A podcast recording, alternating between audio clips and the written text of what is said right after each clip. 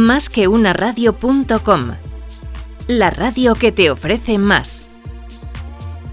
Estos son tus canales de comunicación. Por Twitter, arroba más que una radio. Por WhatsApp, 648-550-456. Y por correo electrónico a través del mail contenido arroba más que una radio.com. Más que una radio. Contenido y más contenido de calidad.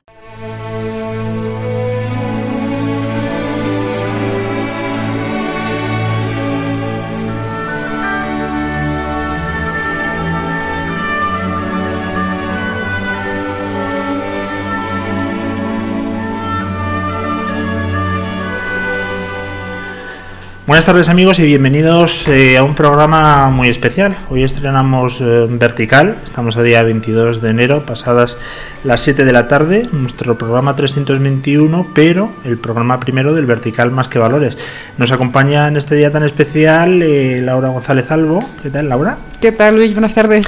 Nos acompaña como siempre, la verdad, es un gusto tenerte aquí, siempre al, al mando de todo. Muchas gracias, dando qué amable. órdenes, y la verdad que no, nos encanta, que sería además que una radio sin ti. Pues poca cosa, ¿verdad? Se quedarían casi nada. Oye, el, el año pasado, ya nos tenemos que remontar a tiempos pretéritos, dijimos que íbamos a estrenar dos verticales. Uno ya lo hicimos con Pablo Borge, que era Finanzas y Seguros 360, de los cuales ya llevamos unos cuantos eh, emitidos. Dos. Dos, para ser exactos, ¿ves cómo controlas todo? Y, y nos faltaba más que valores, que va a ser un- una sección, un vertical nuevo, que va a hablar de cosas muy relacionadas con el tema del coaching, el tema del mentoring, el desarrollo personal. Bueno, yo creo que nuestro invitado, o mejor dicho, el director del programa lo va a explicar mucho mejor. Y para eso estamos hoy, para presentar el programa, ¿verdad, Laura? Pues sí, porque lo estuvimos anunciando el año pasado, lo dejamos en nuestra web, lo pusimos en redes y demás, pero es que también le queríamos dar un poquito de, bueno, de intrínculis a la cosa, porque podía parecer que íbamos a hablar de bolsa, de acciones y demás, pues no, hoy lo vamos a explicar. Pues eh, tenemos con nosotros al director del Vertical que nos acompañará de aquí hasta dentro de muchísimos años. Pero además le hemos puesto una cláusula de rescisión muy importante. Bueno, todo se puede negociar. Tenemos a José Luis Santamaría. ¿Qué tal, José Luis? Muy buenas tardes. ¿Qué tal? Por la, por la voz, seguro que alguno ya le reconoce, porque estuvo por aquí hace unas semanas. Hace unas semanas, casi meses, ¿no? Sí. Diría yo. Sí, hace un par de poquito más. meses, Un par de meses, seguramente. seguramente, sí. Y bueno, pues estoy hablando de, de sus proyectos. La verdad que nos gustó tanto, nos cautivó su voz eh, radiofónica y los temas de los que trataba y nos explicaba perfectamente que bueno, pues no perdimos la oportunidad de hacer un nuevo vertical con él. Y así ha surgido la idea, ¿verdad, José Luis? Así es. Y además me, me encanta lo de la cláusula de rescisión. Fíjate que yo soy del Athletic de Bilbao y sabéis que se está poniendo de moda que todos los Sí. jugadores que renuevan lo hacen sin cláusula. Sí, pues yo sí, soy, sí. quiero ser de esos como vosotros y, y quiero estar aquí pues hasta, hasta el final de mi carrera. Iba a decir Pues- el final de mis días, no, prefiero que sea el final de mi Fenomenal, vamos a, como hacemos aquí, ¿no? Sentimos la camiseta, los colores y, y hasta el final. Hasta ahora hemos hecho, Laura, muchísimo, muchísima empresa, mucha startup, mucha tecnología, mucho fintech, mucho lending, pero esto sí que supone un cambio radical. Cuéntanos. Bueno, pues es una nueva vertical. Es que no vamos a hablar de lo mismo. Vamos a hacer cosas nuevas con empresas nuevas y qué mejor que José Luis para que nos avance un poquito en, en qué va a consistir este nuevo programa. Vamos a, vamos a empezar a introducirlo de la siguiente manera. Fijaros, eh, antes, antes decía Laura de, de una manera muy, muy directa y muy jocosa que esto no tiene que ver con valores de bolsa, no tiene que ver con, resultados, etcétera, pero en parte sí. O sea, en parte sí que es cierto que la aproximación que le pretendemos dar al vertical tiene que ver con cómo afectan los valores humanos a la consecución de objetivos. Y esos objetivos, pues en muchos casos van a darse en empresas, con lo cual sí que pueden ser incluso cuantitativos. En otros casos se van a dar en la sociedad, con lo cual pueden ser más cualitativos. Pero es concebir y considerar los valores que tenemos los seres humanos desde una perspectiva de utilidad. Al final, eh, cuando los creamos, y luego si queréis hablamos de eso desde un punto de vista evolutivo, ¿no? más antropológico, cómo surgen los valores en la humanidad, pero podríamos decir que cuando los creamos, los creamos como vehículo para conseguir las cosas de una manera diferente. Lo que pretendemos con este vertical es eso, es irnos aproximando, pues en algunas ocasiones desde una perspectiva muy específica, vamos a tratar un valor humano determinado y vamos a profundizar en él con respecto a en qué consiste, eh, qué tipo de, de beneficios puede procurar en las personas, qué tipo de handicaps o de, problemas o de retos, dicho en positivo, puede conllevar, cómo los podemos gestionar, como digo, desde una perspectiva muy específica para un valor. En otros casos hablaremos de valores desde una perspectiva más genérica. Y lo que queremos es que todo eso se, se vaya dando desde una perspectiva muy, desde una orientación muy dinámica. no, no, vamos a andar con guiones muy preconcebidos, porque todo esto va cambiando y ahora si queréis hablamos de, de cómo cambia también y que sea, sea un vertical, sea un programa que, que sea un ser vivo, que empieza, empieza con esta orientación, lógicamente, y con este objetivo muy, muy, muy claro, que va a perdurar durante, espero, mucho tiempo, pero que se vaya construyendo sobre la marcha. Contaremos con, con perfiles y personas de todo tipo, algunas de, de, ámbito más empresarial, porque los valores en las empresas, en las organizaciones, como hablaremos también, cada vez están teniendo más, más importancia y profusión. En otros casos serán personas del ámbito más social, y en otros casos serán personas puramente, digamos, anónimas, individuales, que tengan algo que, aportarnos y que, y que sobre todo pues nos ayuden a construir una concepción de utilidad de lo que son los valores humanos en, en nuestra sociedad, en las empresas, etcétera, etcétera. Y todo esto, cuéntanos cómo se te ha ocurrido, porque esto va de la mano de tu experiencia profesional. Cuéntanos un poco cómo has montado todo esto en tu cabeza. Voy a ser de nuevo de la TLT de Bilbao. Voy a ser un poquito riojano. Eh, mira, Laura, eh, yo he estado durante alrededor de 20 años trabajando en, compañías grandes, podríamos decir, multinacionales en muchos casos, la mayoría de ellos. Y, no es algo que yo haya percibido únicamente en esas compañías para las que he trabajado, sino que en general cualquiera de las compañías que piso se suele dar una circunstancia y es la siguiente. La voy a intentar resumir. Eh, imaginaos el, un día cualquiera de un empleado de una empresa, llega por la mañana a la oficina, tiene cierta responsabilidad, le convocan una reunión y en esa, para acudir a esa reunión pues realiza un tránsito a través de pasillos de la compañía, ¿no? del edificio físico como tal de la empresa.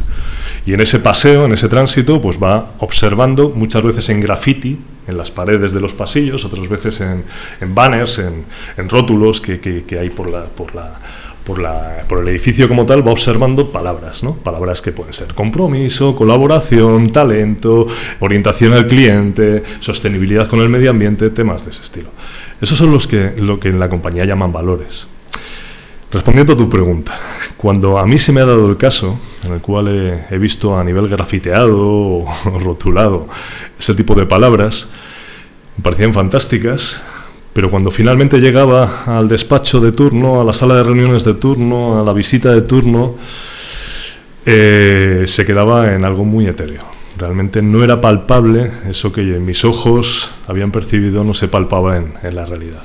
En el ámbito de los comportamientos, en el ámbito de las conversaciones, en el ámbito de las decisiones, etcétera, etcétera. Lo más curioso es que quien concibe esos valores, esas palabras, que tienen que ver con, dimensiones y perspectivas humanas, lo hace pensando que realmente son los vehículos, son los catalizadores de que las cosas que necesita esa compañía se lleguen a, conseguir. Eh, sabéis que, que, en el ámbito organizacional en general, en el empresarial en particular, se habla de cultura. Y la cultura, por ejemplo, en el caso de una empresa, tiene que ver con tres pilares, vamos a llamarlos así. ¿no? Está la, la misión, aquello que se concibe y que hay que conseguir como objetivos de negocio, de estrategia, de lo que sea.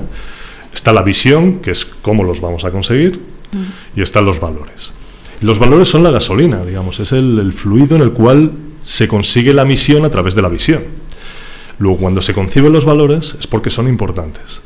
Pero algo está pasando que conlleva el que no se lleguen a ejercitar, el que no se lleguen a cumplir, en muchos casos, ¿eh? en algunos casos, en otros sí. Y bajo esa reflexión, que fue pues paulatina, de, varios años, de, varias experiencias, que se repite todavía muchísimo, que se repite ahora más en mi faceta de, mentor, de coach, de consultor para, para, compañías pequeñas, medianas y grandes, eh, cada vez soy más eh, proclive, por decirlo así, se confirma más en mí la necesidad de trabajar en, en eso. Fijaros que, esos valores muchas veces se hacen realidad en base a, a la mentalidad que tienen los integrantes de una organización, el cómo ven las cosas, ¿no? Y esa mentalidad conlleva sus comportamientos. Y de repente los responsables de las organizaciones, de cualquier ámbito social, político, empresarial, dicen, aquí las cosas no funcionan, no estamos llegando a donde queremos llegar, o está habiendo conflictos en tales áreas, o se, están siguiendo los valores que habíais definido. Pues no. ¿Por qué? Y ahí es donde hay que trabajar. Pues sí, se están, se están siguiendo esos valores, ya, pero no estás llegando a donde quieres. Quizás tenga que tengas que redefinirlos.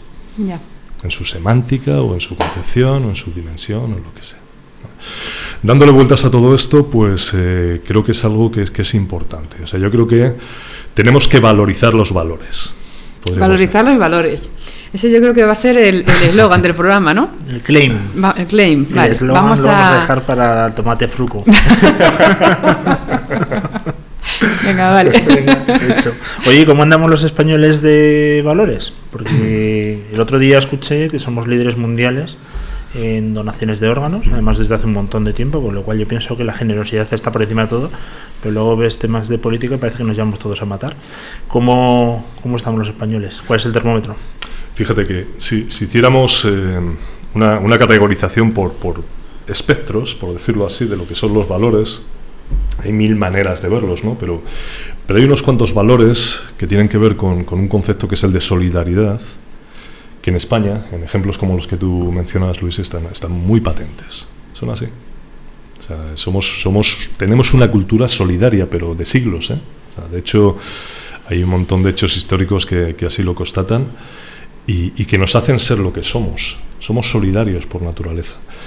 Desde una perspectiva cultural, desde una perspectiva histórica, incluso desde una perspectiva religiosa, podríamos decir. O sea, nuestra cultura católica, judío-cristiana, si la queremos ver mm. en su origen, fomenta eso de, en una concepción, digamos, saludable. ¿vale? Hay veces que no tanto, pero por, por definición y de media podríamos decir que es así. ¿Qué ocurre? Que luego hay otros valores que quizás no. O sea, cuando, cuando eh, hablamos de valores más de otro espectro que tiene que ver, por ejemplo, con el compromiso,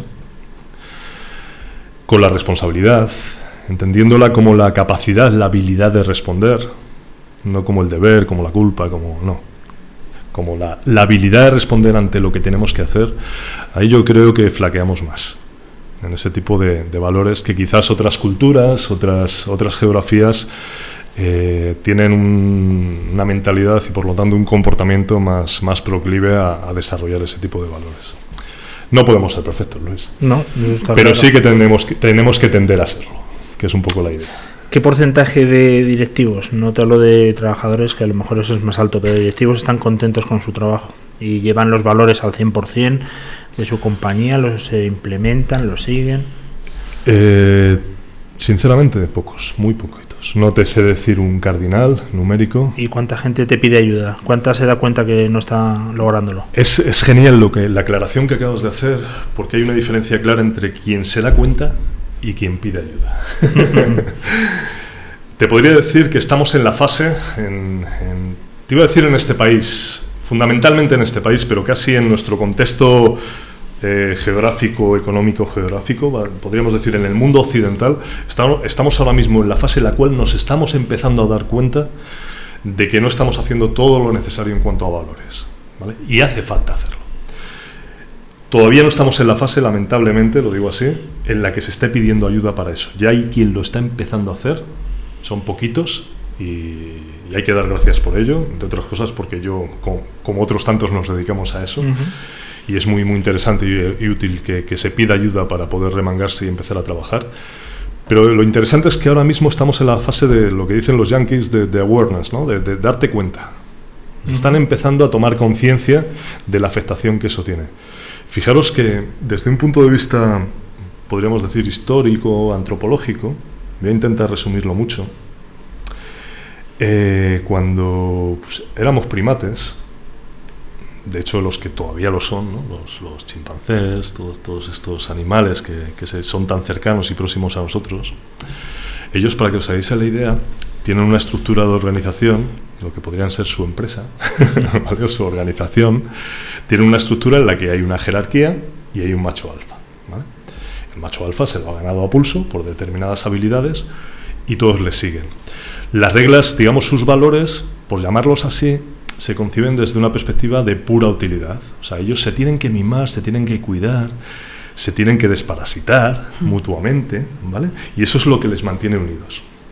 Lo que han hecho los, los eh, biólogos, los antropólogos ya desde una perspectiva humana, analizando esos comportamientos en los primates, es darse cuenta de que eso tiene un límite. Y por ejemplo, en un grupo de primates, de chimpancés, por poner el caso que es de los más estudiados, el límite está, o sea, el, el grupo que funciona bien está entre 20 y 50 individuos, pero cuando superas los 50 y ya cuando llegas a la barrera de los 100, eso no funciona ni queriendo.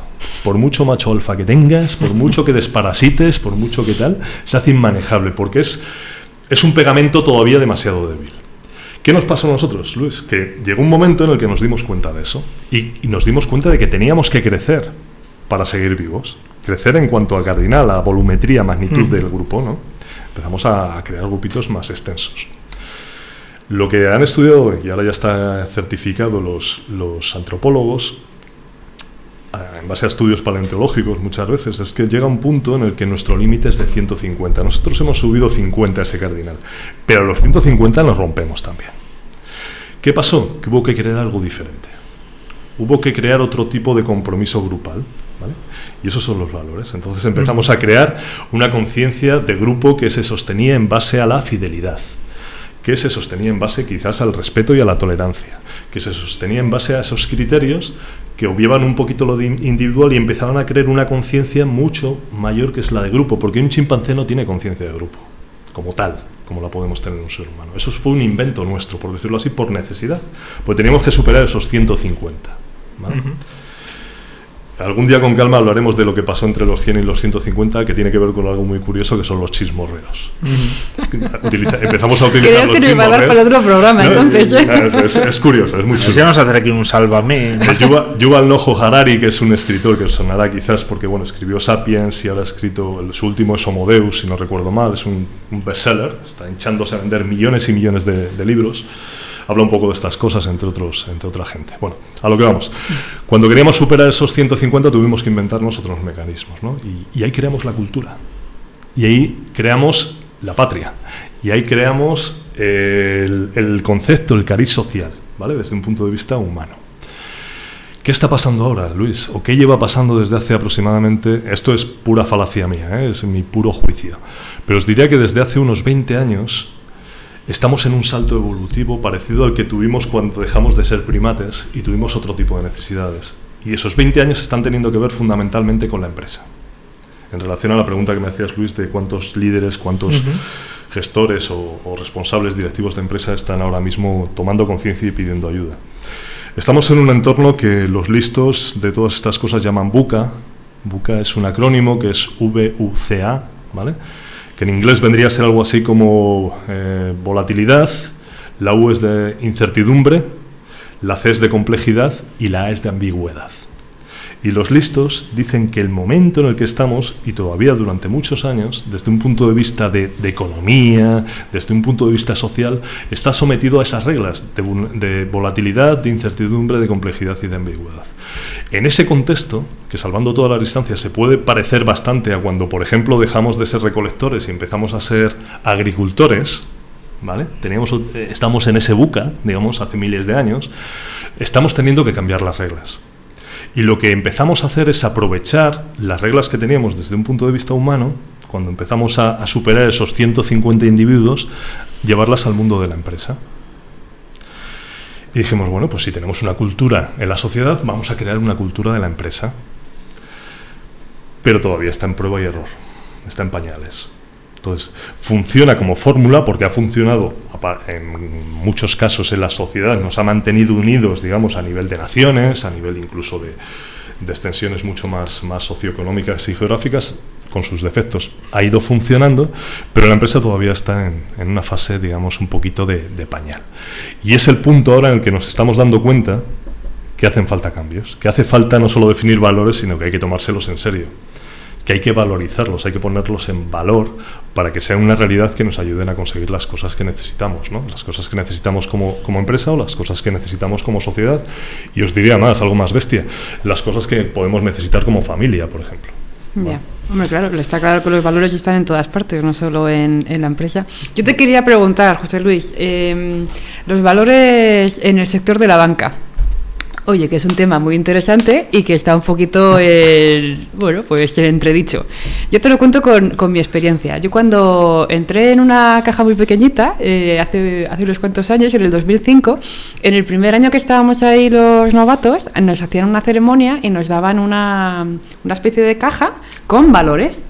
Y eran todos los valores que esta entidad pequeña quería que, que nosotros pues eh, estuviéramos con respecto a los clientes, ¿no? Pues estaban que si el compromiso, la responsabilidad, el cliente, un montón de cosas que mi experiencia personal cuando los vi fue como, jo, esto lo traigo de casa, esto no hace falta a mí que la empresa me lo dé porque me parece muy bien porque estamos en la misma línea, pero esto ya los tengo.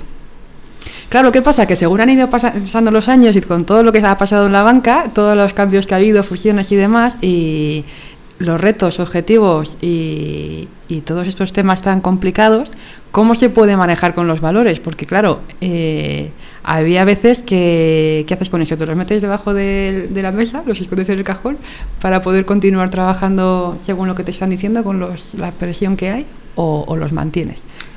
¿Cómo, ¿Cómo, se hace eso? Qué buena es, Luis. Es buenísima. Sí, bueno, el dinero que me cuesta. ¿eh? has, dado, has dado la clave, porque ese es el hándicap. Realmente, yo estoy convencido de que en el 90% de los casos, quizás más, los responsables de las compañías que han definido unos valores creen en ellos y quieren que se sigan y quieren que, que, que, haya unos comportamientos y unas mentalidades reales basadas en esos valores. Yo estoy convencido de eso. Pero ¿qué pasa? Que no se hace. Eh, hemos hablado antes que la cultura corporativa se conforma en base a misión, visión y valores. ¿Qué pasa en la banca, por ejemplo? Como ejemplo de sector, ¿eh? pero en cualquier otro. En este entorno buca que hablábamos, ahora está pasando absolutamente en todos, pero la banca tiene su, su aquel. Que la misión en el titular, en el rótulo de neón, sigue siendo la misma. Que no nos engañemos, es ganar dinero. Evidentemente. Es un negocio, eso así, está claro. Para eso se inventó. Pero la visión cambia. El, digamos, el, el recorrido, el enfoque que tienes que llevar a cabo para ganar ese dinero cambió.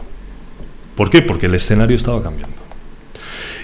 Y lo que no se hizo fue reevaluar esos valores en un ejercicio puro de transparencia y sinceridad. O sea, parando un momento en, en, en, frío, por decirlo así, diciendo, vamos a ver, lo que antes era orientación al cliente, vamos a ver si lo redefinimos, porque no vamos a ser capaces de cumplirlo ahora mismo. En ese momento había que tachar ese valor y haberlo reemplazado pues, por otro. Pues muy probablemente, muy probablemente. Porque si no se está produciendo una disfunción, volviendo a, a, al contexto más a mano que podemos tener, que es el de la familia.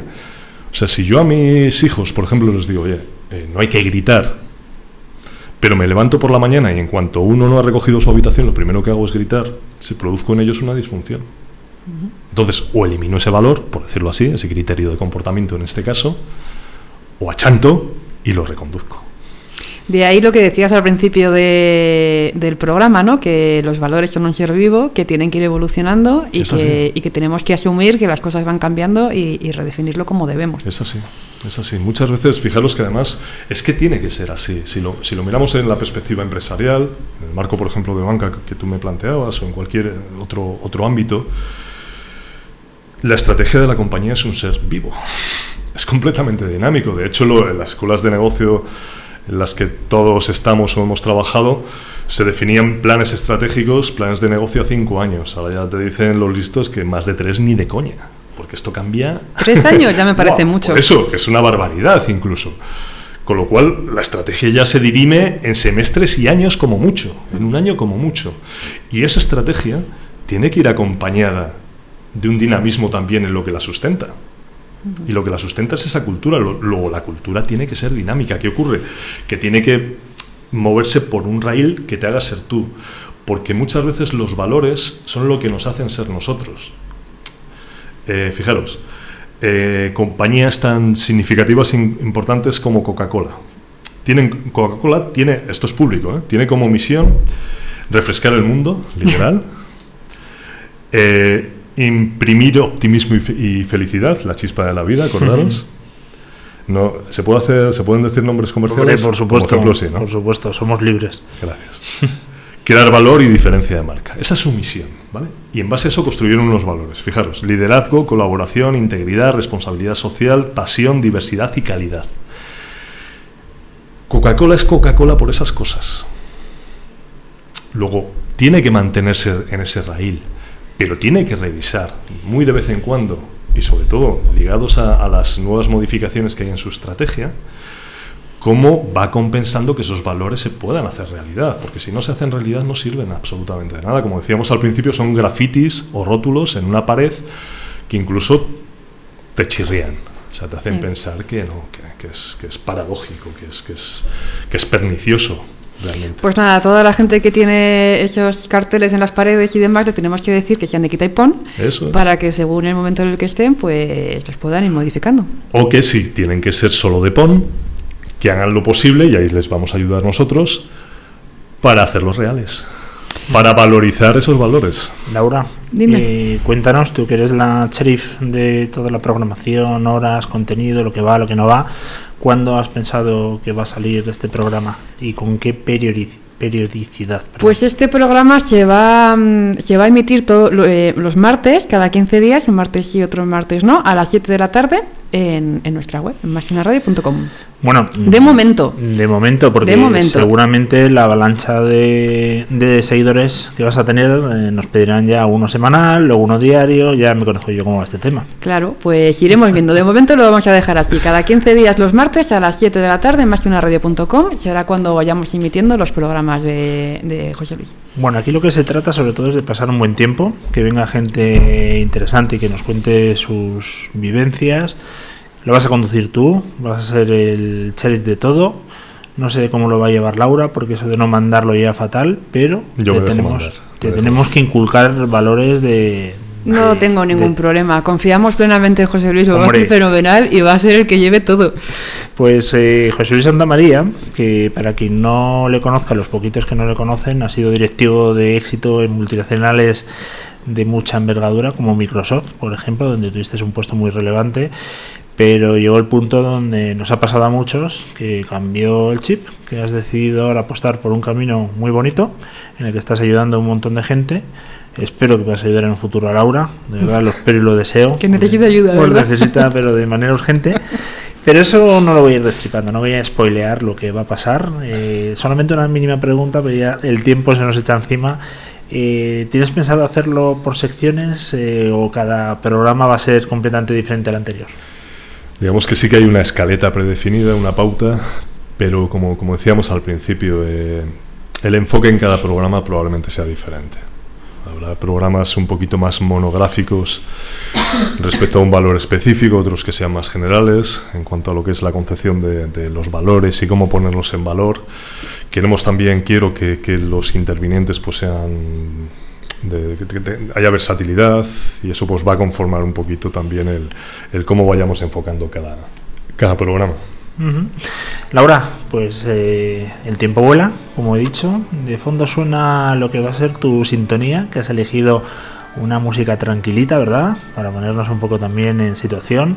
Esto se trata de tomarse las cosas con perspectiva, analizar, tomar un respiro y escuchar los consejos que nos vayan a dar tanto José Luis como los amigos que va a traer por el programa. ¿Alguna cosita más? Nada, simplemente darte la bienvenida. Estamos convencidos de que va a ser una vertical estupenda, que va a venir gente buena y que vais a hablar de temas súper interesantes para todos. Así que nada, año nuevo, vertical nueva. Vamos a eh, por ello y feliz de estar aquí, de verdad. Pues muchísimas gracias, eh, José Luis. Como decía Laura, me uno a, la, bueno, a la bienvenida, obviamente. Para nosotros es un, una gran incorporación y además una materia creo que muy interesante y que demandaba la gente por nosotros nada más, más que valores, volverá eh, ya en formato original dentro de 15 días. Cuando pasan, ya estamos casi rozando las 7 y media de la tarde, este día 22 de enero, un día precioso, por cierto, Laura. Mm, sí, la verdad que sí. Ya de esos que te gustan. Y haciendo el programa 321, que ahí están. Seguimos avanzando. Ahí están, que no son pocos. Que te pones. eh, el otro día vi, y perdona que haga este pequeño comentario, pero vi que sumaban, me parece que como cuatro días seguidos. Hemos estado haciendo radio. Aquí dale que Con te sus pego, 24 jolines. horas, ¿eh? Madre mía, solo de pensarlo me estoy cansando. Sí, sí, sí. Pero bueno, ahí, ahí estamos, al pie del cañón y además aumentando la calidad de, de los verticales, como es el caso de José Luis y más que valores. Y aumentando la familia, que es lo que, lo que más nos gusta. Efectivamente, pero no mis hijas, aquí ya tengo lo suficiente. Nada más, eh, les habló Luis Vega, Laura González Alba los mandos de todo, como siempre, José Luis Santa María, que debutará ya con picadores en 15 días y nos volvemos a ver. Cualquier duda, como siempre, en los canales de comunicación, a través de nuestro correo electrónico, a través de Twitter o de cualquier canal donde nos veáis, porque prácticamente estamos en todos los lados. Quien no nos escucha es que no quiere, ese es nuestro claim. Quien no nos sigue es porque no quiere, eso está claro. Nos vemos en 15 días y aprovechamos para daros un fuerte abrazo. Hasta la próxima. Un abrazo.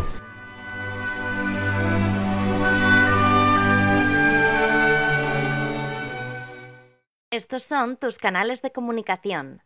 Por Twitter, arroba más que una radio. Por WhatsApp, 648-550-456. Y por correo electrónico a través del mail contenido arroba más que una radio punto com. Más que una radio.com. La radio que te ofrece más.